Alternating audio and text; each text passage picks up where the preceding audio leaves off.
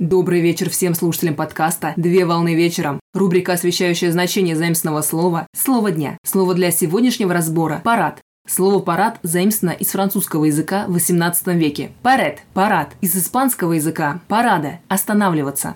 Парад – это прохождение войск торжественным маршем, с военной техникой или без нее. Исторически парады проводились еще в армиях Древнего Египта, Древнего Рима, Персии и других государств. Одной из форм парадов в армиях Древнего Рима являлись римские триумфы. Это торжественное вступление в столицу победоносного полководца и его войска. Как правило, парад проводится в дни официальных праздников государственного значения, после завершения крупных военных учений, а также во время похорон военнослужащих, руководителей государства или страны и других лиц, при погребении которых положено отдавать воинские почести. Обычно парады войск проходят под военные марши, строевым шагом или с исполнением личным составом песен на военную тематику, походным шагом. В русской армии и флоте парады получили широкое распространение с конца XVIII века. Так парады проводились два раза в год. 1 мая – праздник трудящихся, и 7 ноября – День Великой Октябрьской социалистической революции. А в настоящее время парад проводится 9 мая в ознаменовании победы в Великой Отечественной войне 1941-1945 годов.